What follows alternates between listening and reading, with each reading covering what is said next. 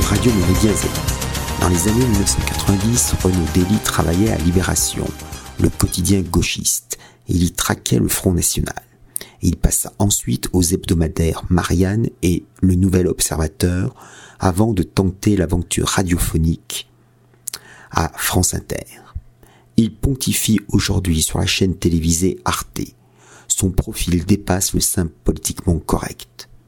Renaud Dely vient de publier aux éditions J.C. Lattès un bouquin ni fait ni à. On lit le mouvement national du progrès et non le mouvement nationaliste du progrès.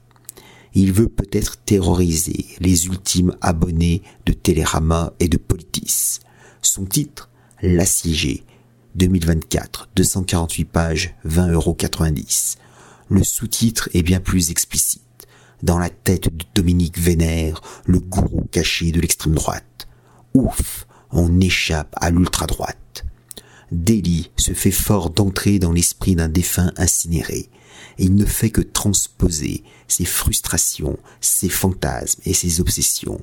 Il appartient à cette coterie de plumitifs et d'universitaires diplômés au petit bonheur la chance. Ces gars vivent de la bête immonde, pourtant à l'origine social-démocrate, selon Bertolt Brecht. Sans elle, Renaud Dely couvrirait la chronique des chiens écrasés, la rubrique nécrologique et les affaires d'adultère de son patelin. Grâce à l'extrême droite, il concilie gagne-pain et militantisme. Lui et ses congénères scribouillards devraient avoir la décence de verser aux droites radicales des redevances ou des droits d'auteur. À l'ingratitude s'ajoute chez eux la pingrerie, ainsi que l'absence de la moindre reconnaissance du ventre. C'est lamentable. Mais ne cite-t-il pas la branche sur laquelle ils sont assis? L'auteur a l'audace de réduire la vie d'un remarquable activiste, puis d'un excellent historien méditatif en quatre chapitres son sacrifice solennel à Notre-Dame de Paris, le 21 mai 2013, l'épopée guerrière en Algérie, l'aventure d'Europe Action et du Rassemblement européen de la liberté, RAL, sa passion pour les différentes formes de chasse, son amitié pour François de Grossouvre, détenteur des secrets les plus inavouables de François Mitterrand, son œuvre d'essayiste et ses funérailles.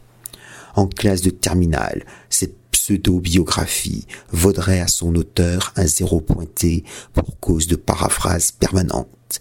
Il plagie en effet le cœur rebelle et l'agrémente de dialogues fictifs.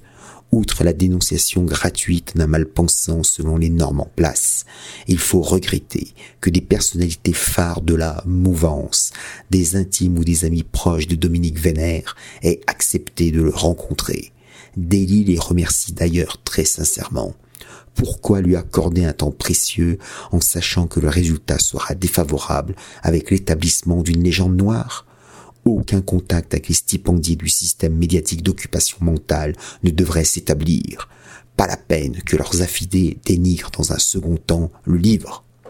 Certes, la superbe photographie qui orne la couverture pourrait susciter la curiosité d'un adolescent réfractaire au prêchi-prêcha du régime cet attrait constituerait un point de départ intéressant, d'autant que Renaud Dely donne une bibliographie non exhaustive de Dominique Vénère. Le parcours de chaque livre est étonnant.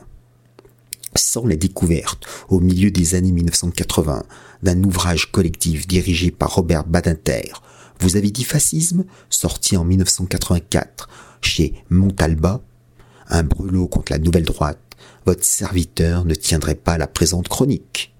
Cependant, à travers l'outrage à la mémoire et à l'action de Dominique Vénère, Renaud Dely vise le Rassemblement national dont les responsables connaîtraient sur le bout des doigts l'ensemble de son œuvre. Dely les accuse de pratiquer un double discours, de cacher sous couvert de, de dédiabolisation une profonde radicalité. Les marinistes pratiqueraient ainsi la taquilla, la dissimulation. En fait, Dely n'a rien compris à son sujet. Il ne l'a pas assez lu. Si Ordre Nouveau a un instant envisagé de le mettre à la tête du futur Front National pour l'unité française, avant que la fonction n'échoua à Jean-Marie Le Pen, Dominique Vénère ne se présentait jamais en souverainiste national étriqué.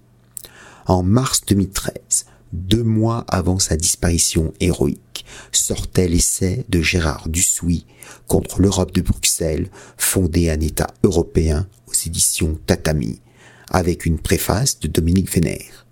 Pour lui, la promotion de l'identité européenne fondera une identité recouvrante et non pas absorbante des identités antérieures. C'est alors que pourra être fondée une République fédérale européenne articulée sur l'authenticité des régions et l'effacement volontaire des États nationaux. Serait-ce donc la ligne directrice ultra secrète de Jordan Bardella et de Marine Le Pen? À l'aune de ce détail magistral, Renaud Delis s'égare dans son analyse superficielle. Le qualifier de gourou, terme repris par le monde et l'Obs, est un véritable contresens. Dominique Vénère estime par ailleurs dans cette préface que la seule alternative au choc systémique qui s'annonce sera un européisme capable de transcender les mouvements de rébellion et de dissidence.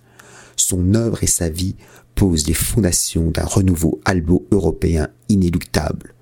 Lors de ses vœux le 31 décembre 2023, Emmanuel Macron a réclamé un réarmement nécessaire. Craignons cependant que derrière une belle intention civique et républicaine se profile la continuité et l'accélération de la décadence occidentale, libérale, libertaire, cosmopolite. Dominique Vénère agissait, lui, en professeur d'énergie. C'est la raison pour laquelle à Madrid, à Rome et à Kiev, on continue à saluer cette haute figure, car son exemple constitue un repère intellectuel salutaire, un réarmement éthique, spirituel et philosophique effectif en ces temps chaotiques. Et si on veut vraiment reproduire la méthode délictueuse, pourquoi ne pas entrer dans la tête de Jacques Delors, le gourou officiel de l'ultracentrisme? Salutations flibustières